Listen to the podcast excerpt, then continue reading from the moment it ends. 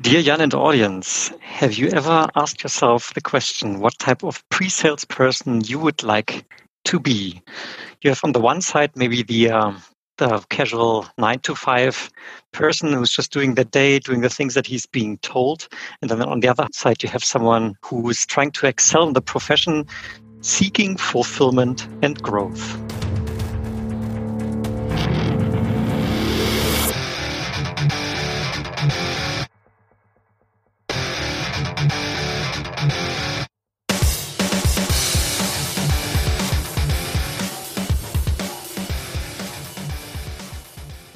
My name is Tim.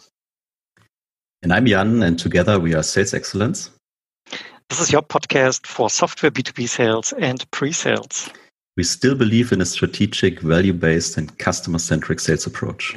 With our knowledge and experience, we would like to help you find new inspiration and more success in your daily sales lives. And with that being said, welcome to a new episode of the Sales Excellence podcast, dear listeners. Yeah, welcome also from my side. And Tim, I ask that question myself every day, I, I would say, and that is the stuff we would like to talk about today a little bit. So, what we see a lot, or what we have seen a lot uh, in, in the past, is people in pre sales with a lot of potential, right? But maybe not the right environment in respect of inspiration, feedback culture, and questioning the status quo. And uh, that's the reason of today's episode. And uh, of course, we have uh, invited again a very, very interesting guest. We do indeed. Uh, thank you, Jan. And I mean, as, as you've already noticed, potentially this is very much going to be a mindset episode, right? So, and in that sense, I'm very happy to announce our guest, James Cake, is here. James is a senior manager at Salesforce, and he is there leading a growing SE team in the manufacturing vertical, in fact. Yeah. And previously, James spent some time at other known companies such as Showpad, where he was the first SE and built the global SE organization very nice. He's also the founder, which is going to be a topic for today, the founder of the Pre-Sales Collective, right, which is the first global community for our profession. And I hope you guys agree that there's very little out there. So both Jan and myself are very happy that there is something now. And also he's the founder of the Chicago Pre-Sales community. And with that being said, hello, James. Welcome to the podcast. How are you? Thanks for having me, Tim Jan. What an intro. That was great. Thank you. I appreciate that. no worries at all. And maybe out of curiosity, I mean, it's it's early afternoon here in Germany, and we're recording this episode. And obviously, you're based in the states. Uh, what time is it? It is uh, seven thirty in the morning here in Chicago. Oh, right. That is bright and early. It's a beautiful day. this is a good way to start the day. That's that's what I'm excited about. That that's something I learned uh, when when working with with people from from the US. You guys are always early up. I was up at five today. I was so excited for this podcast that I got up early and prepared. I can imagine. So in that respect, um, when I uh, when I looked at your, your your LinkedIn profile, I realized that early in your career you also worked in uh, hospitality. And an interesting question to me is, is basically how does that assist you as a sales engineer today? That is a great question. I um, and you only as an SE I have a rule you're only allowed to say "great question" one time, so I just used it on the first one. Fair, enough. it's crossed off. Uh, it's crossed off. It's good. That was a good one though. Uh, I think for me, I, I've I have a history of leaving really amazing jobs. So I had some life situations happen. I moved to Hawaii, and that's where my daughter was born. And I used to work in operations, in athletic operations, and I couldn't really find a job. And I ended up falling into a hospitality job and actually created a VIP program. I created a program for people to come to Hawaii and have a great experience. And it was amazing. I literally wore an aloha shirt and worked on one of the most beautiful beaches in the world. I learned a lot about customers, about expectations, under promising and over delivering. And so I think that's where I really learned a customer centric approach. I was the I was the first communication from the hotel. I was the first person they saw when they when they showed up to the hotel and we talked throughout the hotel stay. And I realized that I could really make or break a difference in terms of their hotel loyalty. And so for me, I learned a lot about customer experience. I always say that I, I turned into a customer centric problem solver. And I think that is a term that has continued to, to carry with me in my career. One of the things that I learned in hospitality is that things are always going to go wrong. no matter how much you prepare for them.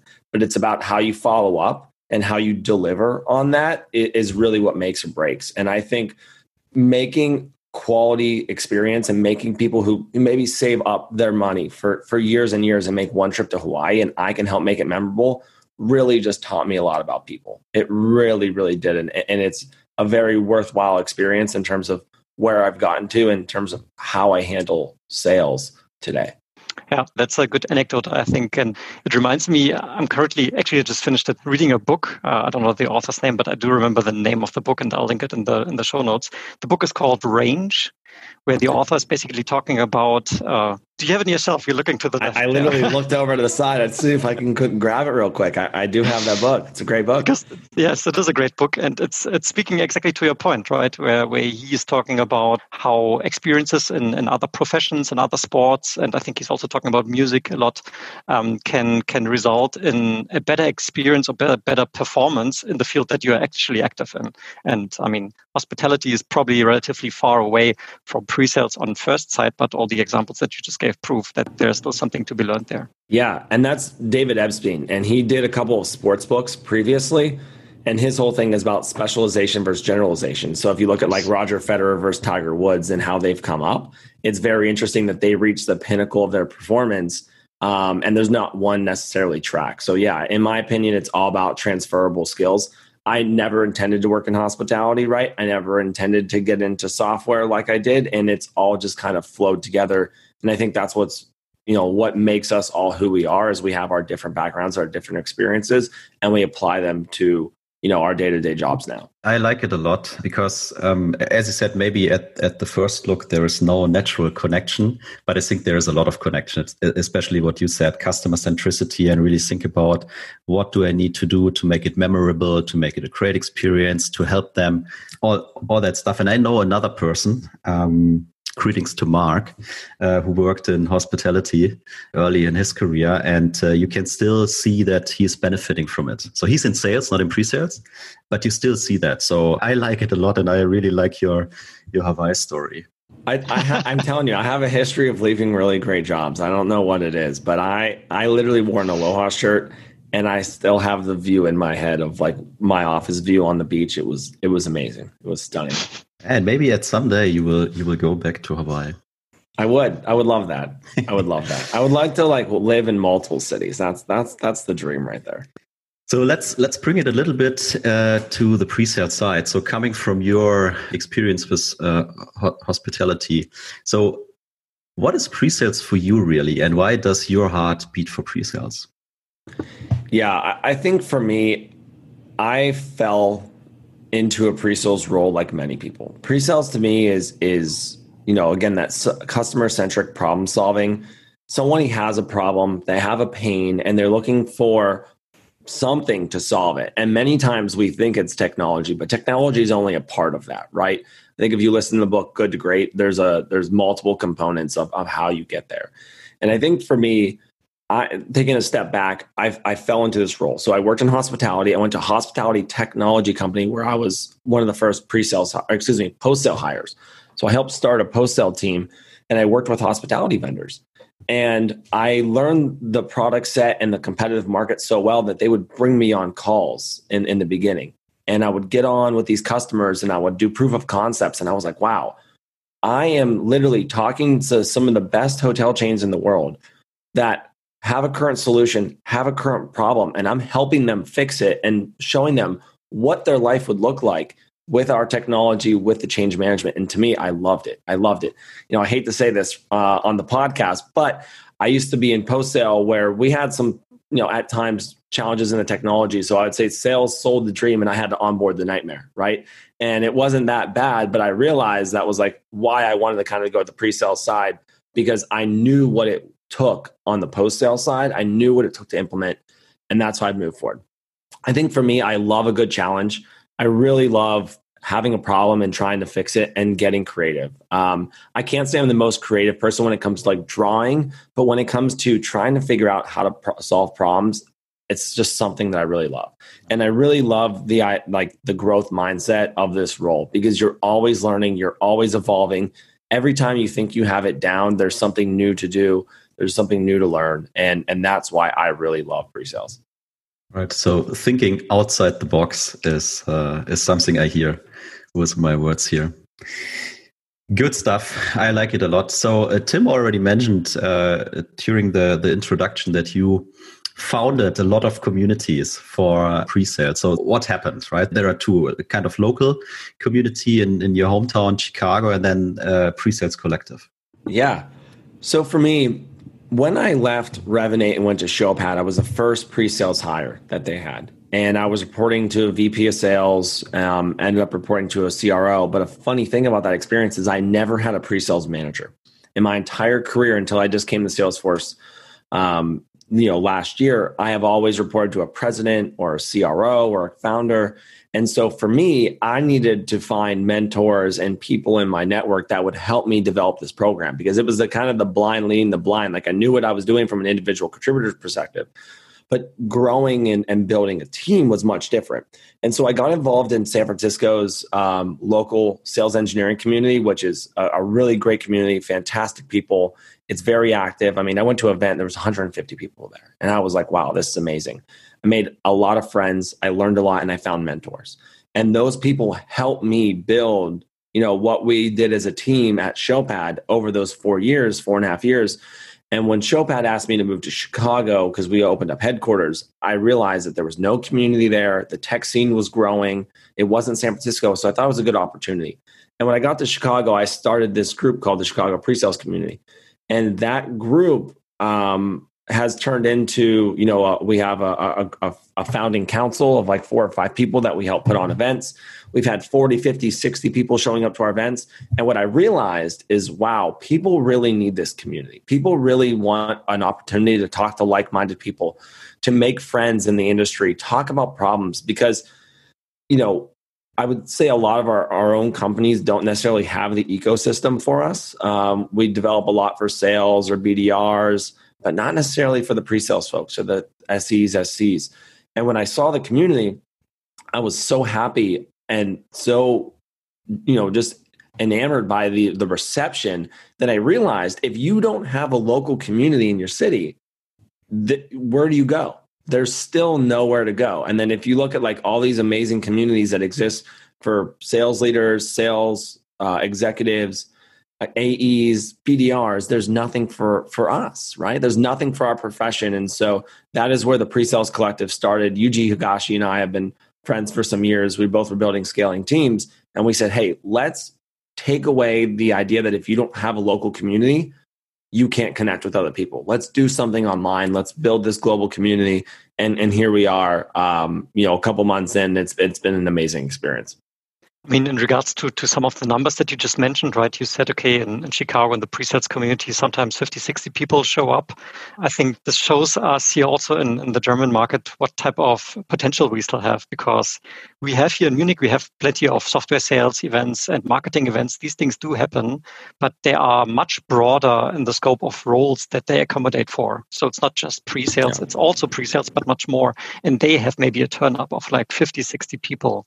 So yeah, I think it's also the mindset, and this is really the, the topic of this episode, right? It's a mindset uh, in the person him or herself where a trigger needs to be switched okay i'm actually looking actively for these type of people because i want to integrate into the community. I want to learn something from others, not only from my colleagues or maybe even have colleagues, just in your case where, where you had zero colleagues literally and only a manager who wasn't even a pre-sales manager, but a sales manager.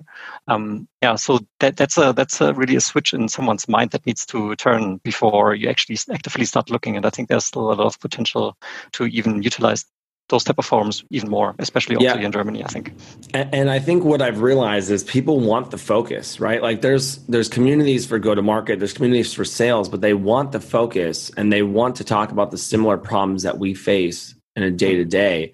And yeah. once you kind of you know go down that route, you realize that there's a very strong market for people who want to do this, and it's um it is really refreshing. It's it's actually been a very joyful experience to to hear people saying, "Wow, this is great. I've always wanted this. I've needed this. I've been looking for this."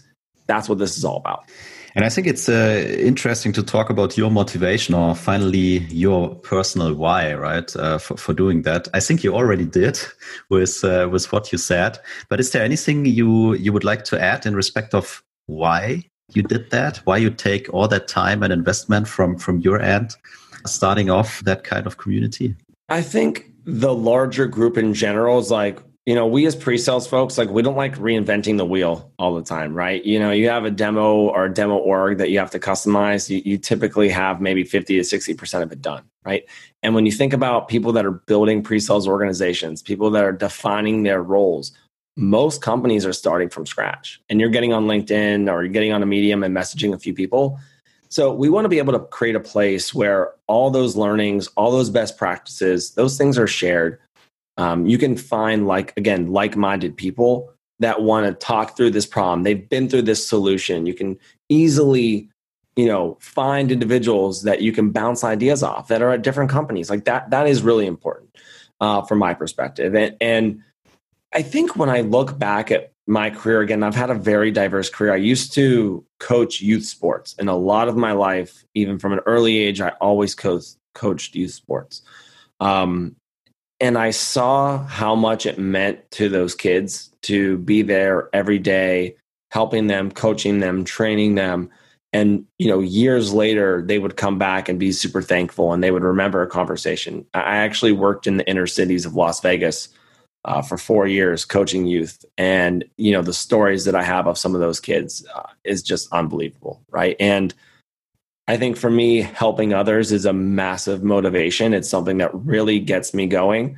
It's something that at the end of the day, like I, I want a, a, legacy or reputation of helping others. You know, they always say people don't remember what you say, but they remember how, how you made them feel. And I think at the end of the day, like that is part of this drive motivation that's driving me to have two full time jobs at this point. It's really fun. It, it really is. And the messages and the outreach and the connecting of people is so fulfilling it, it's worth the effort to, to get this going. Got it. Uh, and I like it. I like it because uh, to me it sounds like okay, there is that kind of uh, yeah higher goal, right? For um, for for yourself. And in that respect, is there any any kind of bigger goal for for the community itself? Ooh, where do I start? Uh, no, I'm just kidding. I think for me, if I had to distill it down simply, it's just if you're a pre-sales professional, Pre-sales Collective is the place you go to.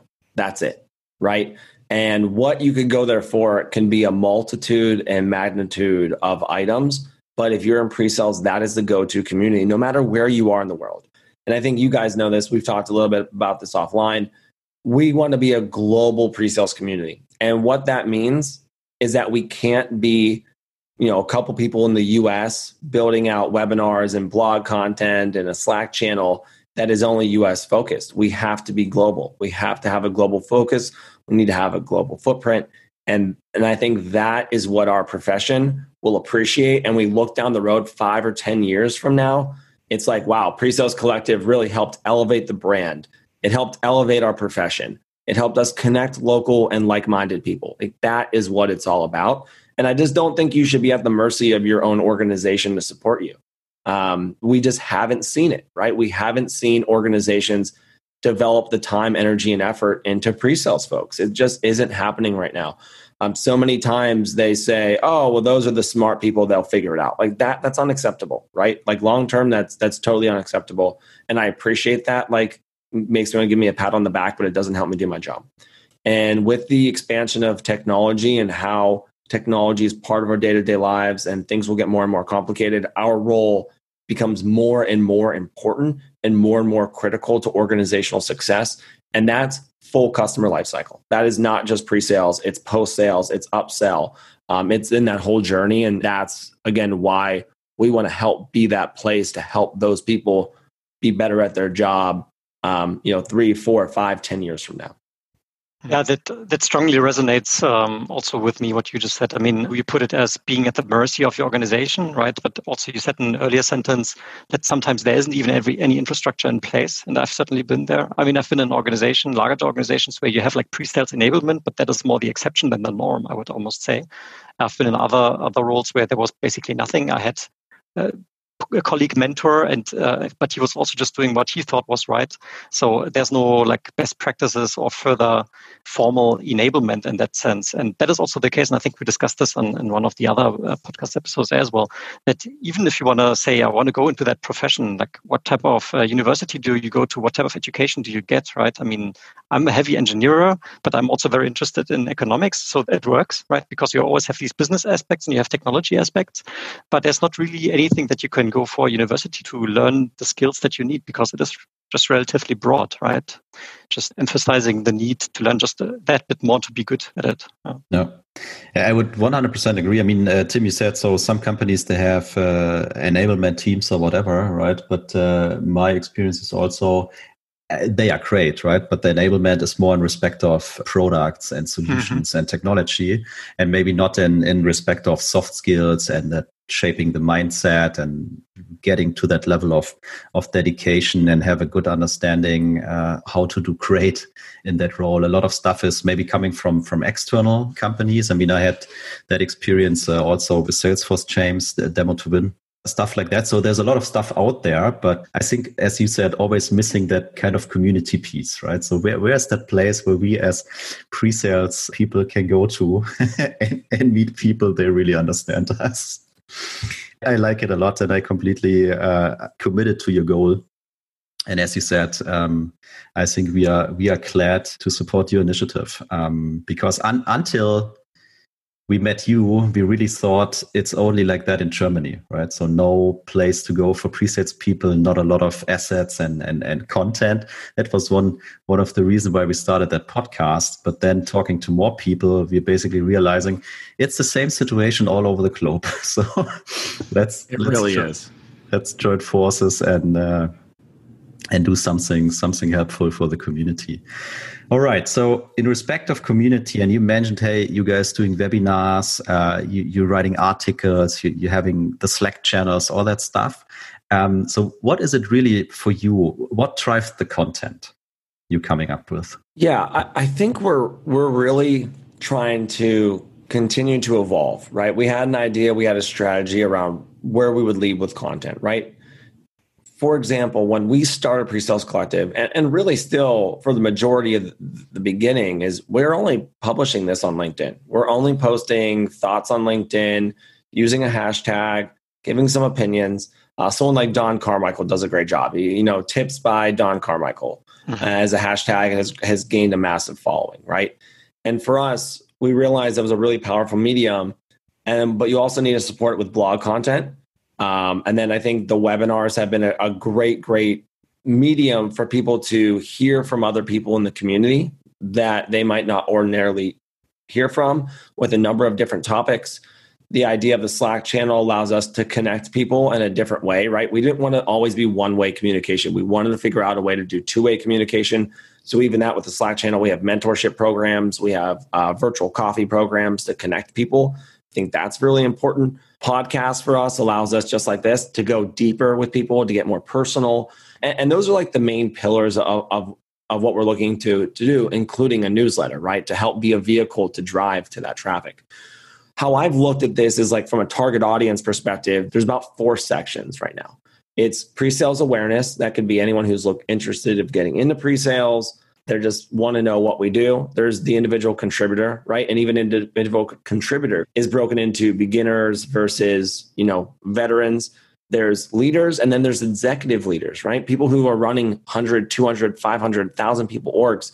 Uh, different content caters to different audiences. And I think for us right now, we're just trying to put all of it in one place. And that is the main focus. We now have the target audience and just trying to give back to the community, right? Like hearing from like-minded people has been really nice. It's been really great.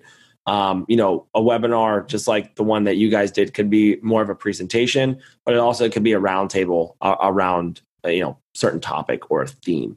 And so, you know, we're seeing success across, and it also does depend on geographics and does depend on regions. So I think for us, you know, we want to empower the community as well. There have been so many great people who've done this for quite some time, right? I always think of, you know, John Care, Peter Cohen, you know, those are guys, you know, Bob Riefstahl, Demo to Win. Those guys have started this uh, built networks, built a career, and now there are more people who want to get involved, more faces, more more voices, and I think that's what we're trying to be a vehicle to do is to you know raise awareness for all these other amazing professionals that have been doing this too, and get their voices, get their opinions, get their ideas out there so people can hear that and hear their name. That you know, it's it's the term you know, rising tide floats all boats, and I appreciate everyone who's you know the Peters, the the Don Carmichaels, the Johns, you know, the Bobs who've done this before us and helped put us there. And, and again, not limited to that group, but there are so many other people that are out there that we want to help be a vehicle to drive. And so that's kind of like the content strategy, the medium strategy, and the idea of the voices of the community. I like that. So you have a clear kind of structure and plan, but you are flexible and, and open minded. And what I hear is also the community can drive the content, right? So if, if there is something coming up, they can raise it with you and you can uh, make it a topic easily for an upcoming webinar or whatever it will be. Yeah. One topic that I'm extremely excited about uh, in discovering going forward is, um, and you keep on mentioning it, right? The idea is to make it a global community, but also respecting that there's regional differences. And uh, I think, I mean, between me and my German colleagues, we always philosophize around this. Okay, what's the difference between how an American would approach a sales meeting versus how a German would approach a sales meeting? Right. And also, not only how we approach it, but also how it's received on the other end. What even happens right. when you have mixed audiences, right? Maybe you have some American audiences together with German audiences. You have that sometimes. And how does that influence the way um, you apply the best uh, best practices and strategies and methodologies that, that are obviously the, the topics that we talk about a lot in these communities. Yeah, so that, that's going to be an exciting one. Yeah, that's a good point, right? And I think one of the things to to bring up as well is in the U.S. we we really focused on like 11 a.m. Pacific time as a time to do webinars because it's right around lunch for most of the regions. I've talked to some people, you know, for instance, I have been talking to a number of people in India, and they have mentioned that they want to do webinars on Saturdays. And in the US, if I try to do a webinar on Saturday, I don't think I'm going to have any anybody show up, right? And then I've talked to, you know, other people in different regions and they're like, "Yes, people typically like the morning or they typically like right after work." And it is very interesting to to do that and see that.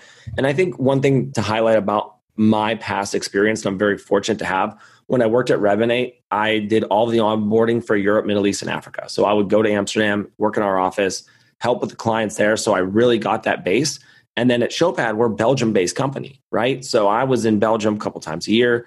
And so beyond Salesforce, my entire tech career has been centered around European and broad engagement. I think that has helped open my perspective that it is not one all, one size fits all. And Jan, to your point earlier, we need to be nimble. We need to be able to adjust. We need, to be able to do what's best for the community. And if you keep that in mind, it allows you to execute properly. Uh, and that is related back to your career on Hawaii because you're putting your customers or your community members in in, in the middle of uh, what what you're doing. So, yeah, I, I, I right. see that line from from the beginning to the end. Okie dokie. So, uh, a question I ask myself a lot, and uh, I don't expect that you have the, the the full answer to it, but why do we have so little content for pre-sales compared to sales? You know, I would use the good question um, for this one as well. If I if I still had that in my bag, cross it off. Cross it off. Um, maybe I, I, I, I, erase it and then I bring it back. You know, I, I just think it's the nature of sales traditionally over the past 15 to 20 years, right? Maybe even past 30 years. You know, technology has been growing, it's always existed, but sales processes are different, right? And I think it's just the traditional and the norm, and it's the routine that we've been used to. Is you know you sell, you have sellers, and sellers need to get trained, and they need education, and they programs, and typically throughout organizations, CROs, CSOs, whoever they might be, come from sales organizations. The sales engineering role, I don't even know where it actually originated from. I have some thoughts in my head, but I think we need to figure out what the truth is but part of me makes, you know, part of me thinks it was a product manager that came on a sales call and needed to help explain some things. And then they realized, hey, this is a really good idea. We should build this role. And it's grown and grown and grown. But again, with the advances of technology in the past, you know, 10 years, even the last five years, how many tech companies exist out there? This role has just grown and become more and more important. I think something to see would be really interesting from data. I love using data to, to drives my decisions is like pre-sales roles or postings, job postings over the past 20 years, right? Or how many people on LinkedIn have that title. I think we've actually seen that with sales enablement. You guys mentioned sales enablement earlier. I think sales enablement is maybe three or four, five years ahead of what we want to be, right? Where they're starting to get more teams, they're getting more headcount, they're getting a seat at the table. And I think we we as pre-sales professionals will continue to go there.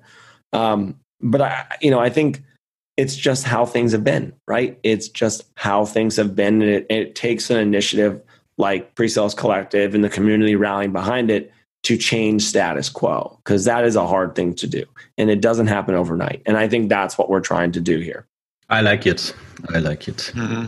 and i agree with you it's a it's a it's a good theory um, with a with a product manager, and it would be interesting to explore it. In my mind, um, it could also reside somewhere in like like high tech manufacturing, right? If you have like I don't know, a propulsion jet manufacturer or something, where you have really high complex products um, that certainly need explanation from someone who knows uh, their stuff. And I mean, in German, we have this uh, job title which is called Vertriebsingenieur, which is almost like a direct translation, but it's still, I think, something different because it's not really associated to software, but more to like high tech engineering types of verticals. So um, I think they they had this role for a lot longer, but also there, I think it's less business inclined and more technology inclined. And uh, and in our case, when we talk about software, I think you also need a good portion of business understanding in order to be good at what you do. Oh, really? Yeah. I thought it's just doing a demo. Oh no! Don't get me no, started. You know, oh. Jan, it's all about demo. as as always, as always. Okie dokie, got it. So, I mean, what, what's uh, what is the reception so so far with with the community stuff? Yeah, it, has been fantastic. It's it's exciting. Um, I joke that I now have two full time jobs, so I, I I'm working around the clock at this point. But again, it's actually the reception and the notes and the feedback that drives me to continue to work like this. And again, it's not just me, it's UG. There's plenty of other people who are involved in this. But I think that the reception is what's driving us to continue to go and to move. And there's so many people out there um, that have been like, oh, I was looking for something like this and I couldn't find it. And it's just so funny that you reached out to me about this. Or so many people be like, I have so many ideas and I've been looking for a way to get them out to the community. And you know, a couple people, even like global pre-sales leaders, have telling me like I have a great brand within my company and I have so many ideas and people, you know, occasionally give me calls, but I don't have a vehicle to put my my ideas out there to the, the masses. And uh, it's it's been great. It's been a challenge, but it's been it's been a lot of fun. I mean, it really is gratifying. Yeah. And I, I mean, I never believed that you are joking. So I truly believe that you have two full time jobs at the moment. and I, I'm, I'm actually, I'm actually closing a deal right now. I'm actually just doing a demo at the same time. and I'm still still impressed uh, about your your motivation and drive uh, because I can imagine how much effort and and yeah emotions you you really need to put in, into that. And so I'm glad to hear that the reception is is is really really good and, and people are thankful to to see that that kind of uh, of initiative. So maybe to to close the loop with the community piece. Um, what are your learnings so far? I mean, you you just started, right? Um, couple of months ago, but what, what have you learned so far? Yeah, I've learned that if you do too many things and don't do them well, it's not going to resonate. I actually will reflect on my own experiences in startups. You know, I really love startups. I thought I did well in, in that type of environment but I lacked focus a lot of times. I always like to say that I ebbed and flowed as, as a manager. Sometimes I was a really good manager, sometimes I wasn't. My focus was all over the place. And when we rolled out Pre-Sales Collective, I was very clear that execution was key. And being able to do things at a very high caliber is very noticeable, right? People can tell when there's been time, energy, and effort put into things, just like sales calls. I'm very, very particular about the prep that goes into our calls and the planning because a well articulated value proposition can help a bad demo, right? It can, right? And if you think about that same type of experience with this, execution's just been key. you know, making sure that we're preparing and the people that are putting their time and energy, you know, coming to our webinars, reading our blogs, listening to our podcast, we owe it to them to do a good job. And I think that has been my biggest key. And I think the one thing to notice is when this whole COVID situation, everyone went to pandemic um, or, or, or changed their approach during the pandemic, excuse me, we started to see a flood of webinars, mediums, video content. But I will tell you, you could really see the difference between people who've put the energy into it versus not. And if your execution's not there and you don't hold yourself to high standard, people are not going to follow up, they're not going to attend, and you're going to lose your audience. And you're going to spend so much time trying to get that audience back that you put yourself behind. And so if you put execution in the middle of all of this, you know, as a current learning, I think that to me has been the most important aspect of this whole journey. I, I like the aspect with focusing on the important stuff, right? Instead of just uh, trying to to balance a lot of uh, a lot of different things. All right, so let's close the part talking about uh, the the community, which I really enjoyed, by the way, and um, let's step into into another area where it's maybe a little bit more about you uh, and and your team you run at at Salesforce today. So, how do you and your team go beyond normal? Because as we just heard, uh, we need to do that, right? Uh, to, to, to really get the deals closed, to really get engaging, to to keep the audience um, attending future future sessions and all that stuff. Yeah, I live by a quote that is the details are the difference between good and great. I think from playing sports um, and when I look at professional sports, the differences in, in wins and losses are just so minimal, right? They they really are in professional football, American American football, excuse me, a quarterback who's, you know, throwing the ball, you know, 40, 50 times a game, they throw one or two interceptions that can change the entire entire game, right? And if you look at their statistics, people highlight that. So it just shows that it's just those finite details. And I think even in sales conversations and and demos and discos, whatever it is, those difference really make or break a customer experience and you really need to put the customer at the focal point. I think for me i am never okay with status quo. It's it's a it's a good and bad thing in my life and in my career. I always think that we can be constantly learning and i always think we can be growing.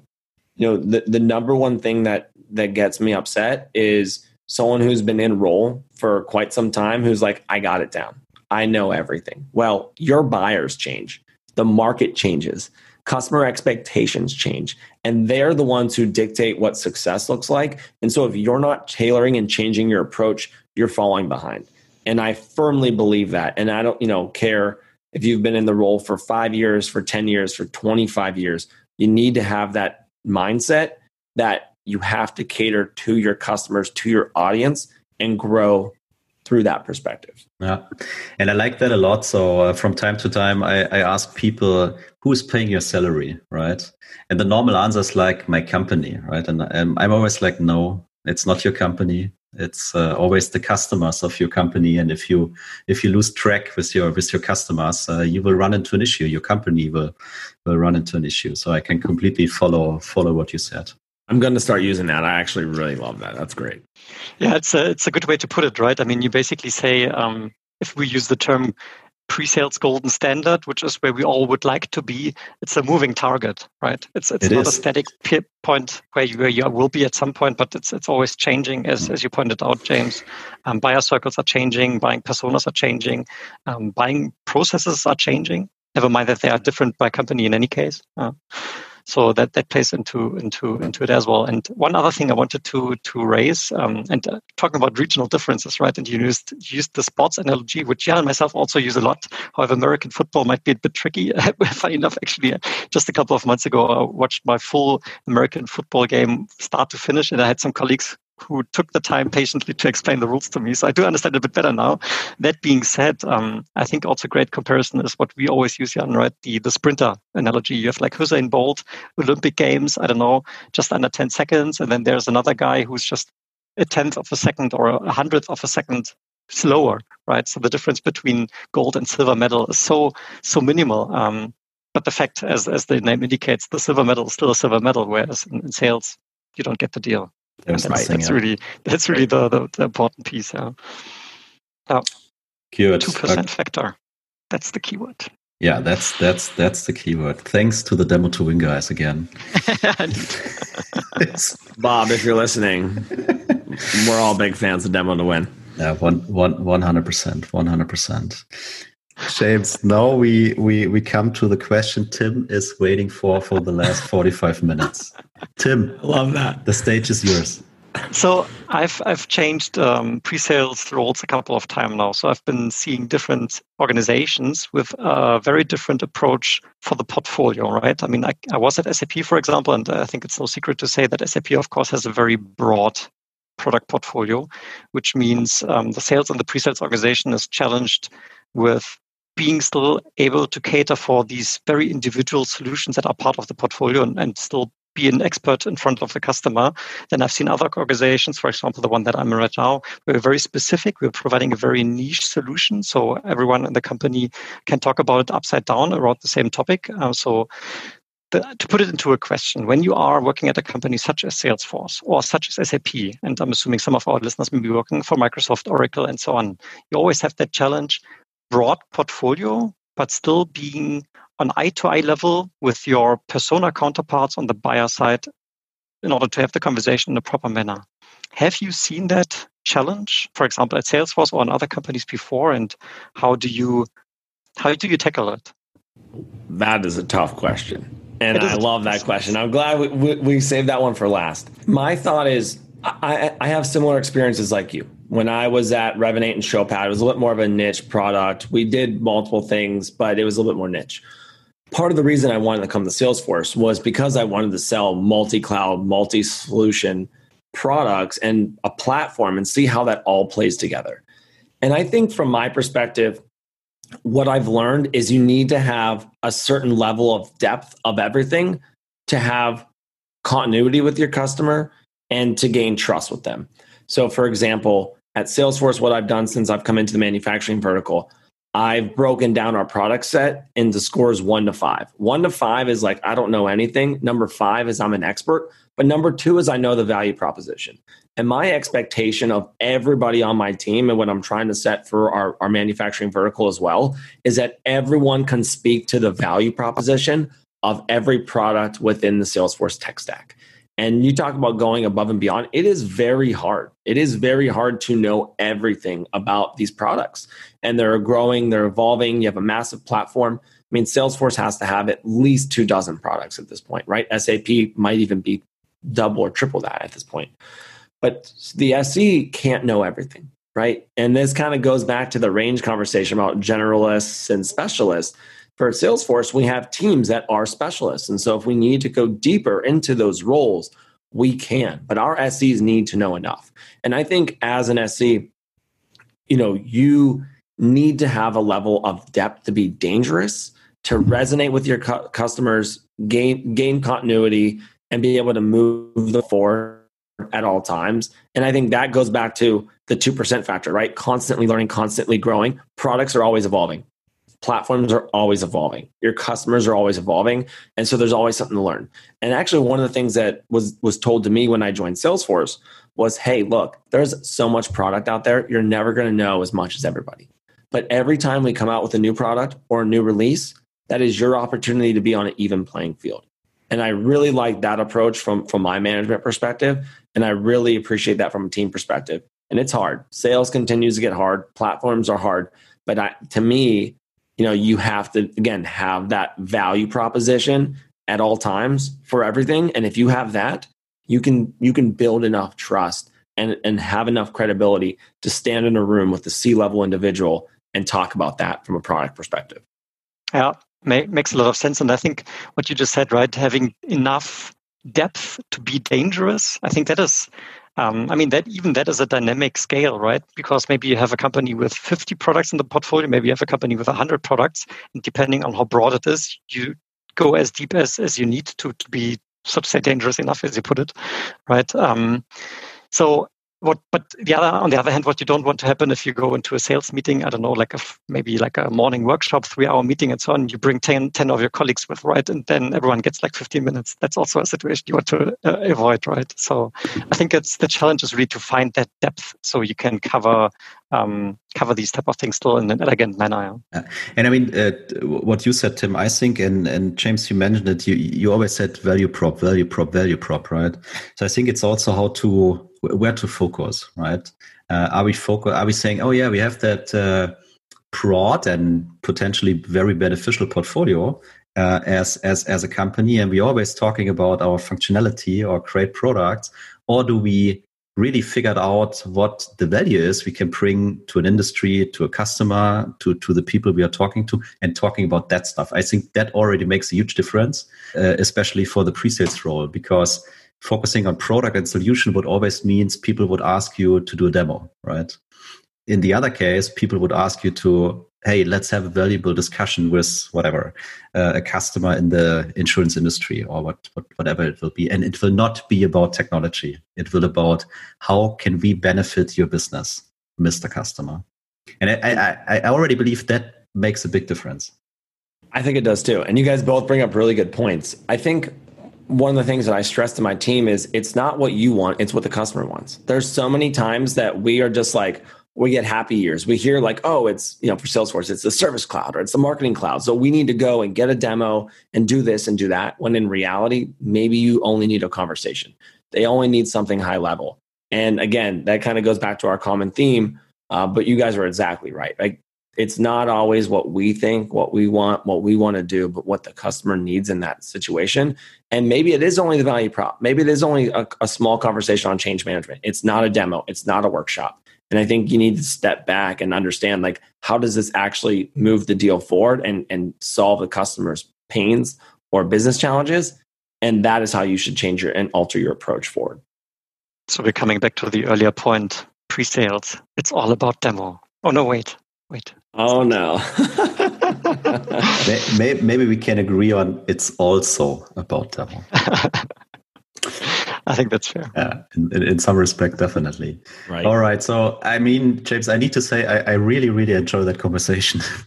but there's a final question, final question for you, um, and and I guess uh, you will have an, an, a great answer on, on on that one.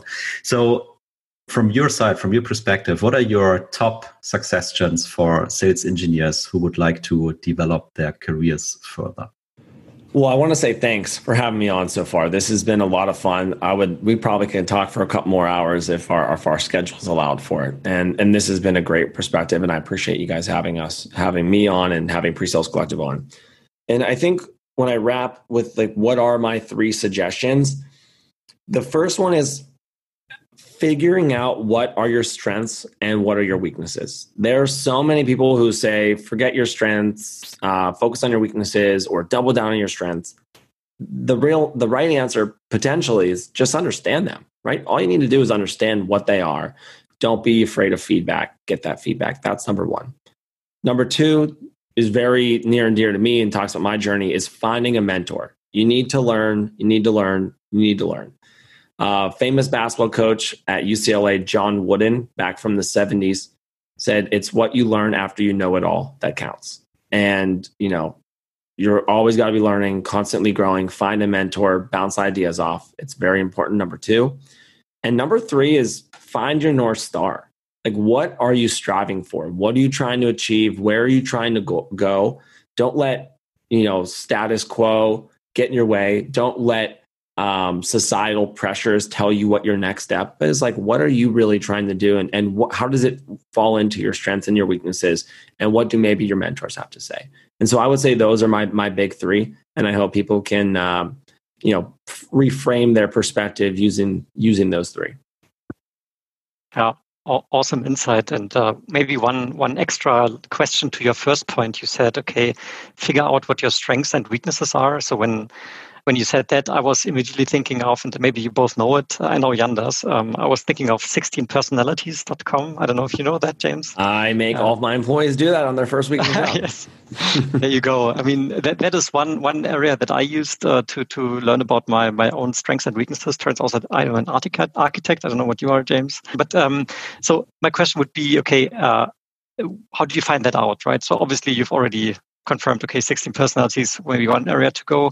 Uh, you talked about uh, getting feedback from from people in your environment.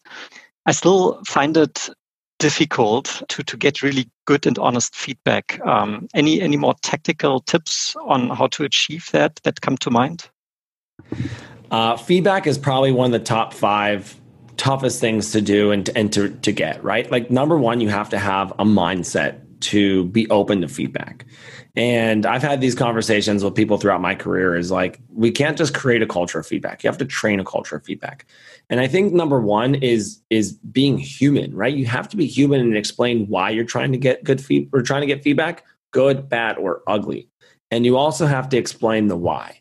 If you tell people like, hey, I'm really trying to develop, I'm trying to be better, be vulnerable, explain what you're trying to do and why you're trying to accomplish, people are more willing to, you know, help out. And it does take time. Feedback doesn't come overnight. There's not many people like myself who I don't even know if I know you. If you ask me for feedback, I'm going to give you my honest perspective, right? Like that is something that I think that I've I've been able to do, and I appreciate, and I hope people appreciate at the end of the day because it comes with good intention. If you have good intention behind all that, at the end of the day, uh, it helps.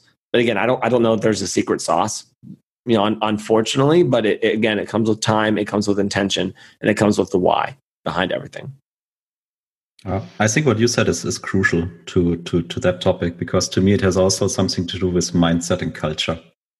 Uh, we, we all know know the, the feedback culture like how, how do you think we, we did today? Oh, well done. Uh, that is the worst, right? It's like, yeah, oh, we did great. It's worst. like, okay, what what can I what can I action? You know, I, I I'll tell you, there's there's so many times in my life where it's been like, someone's like, "Oh, you did great," or "Your SE did amazing," and then they pull me aside and they they complain about everything. My my entire career, my first thing is, did you tell that person? And if you did not tell you that person, I'm not going to tell that person unless yeah. there's something that's like deep rooted that maybe I should handle. But most times, you need to have, have that conversation and i will help coach you through that conversation. I've had dozens of conversations with people not on my team account executives sales leaders other ses on how to coach to give feedback because it is important when you hear it from first person because people are more receptive than kind of hearing it through the grapevine. Like n- nobody mm. wants that and you guys are right. Like great demo. Like there's always room to improve. There is always room to improve and i will double down on that um, yep. no matter what what position you are in um, in your entire life.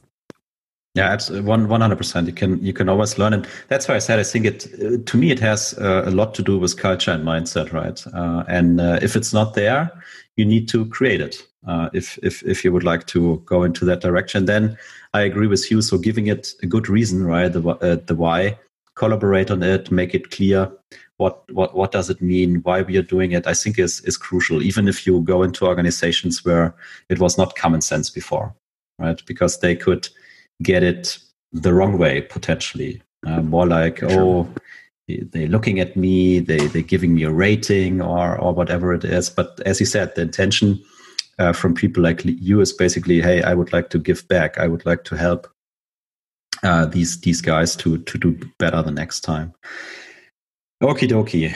Uh, I like that a lot. So um, while Tim was uh, was was was talking to you, I wrote a little conclusion to to today's episode very spontaneously.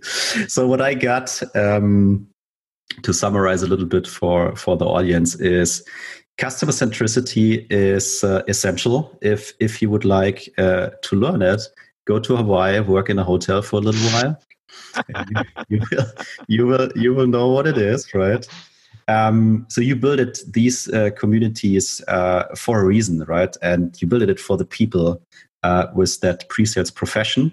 Sharing is caring, right? Uh, I I heard collaboration is is key. So get in touch with each, each other and communicate, and uh, find people who are willing to mentoring you, and and that is a good way to uh, to to improve, right?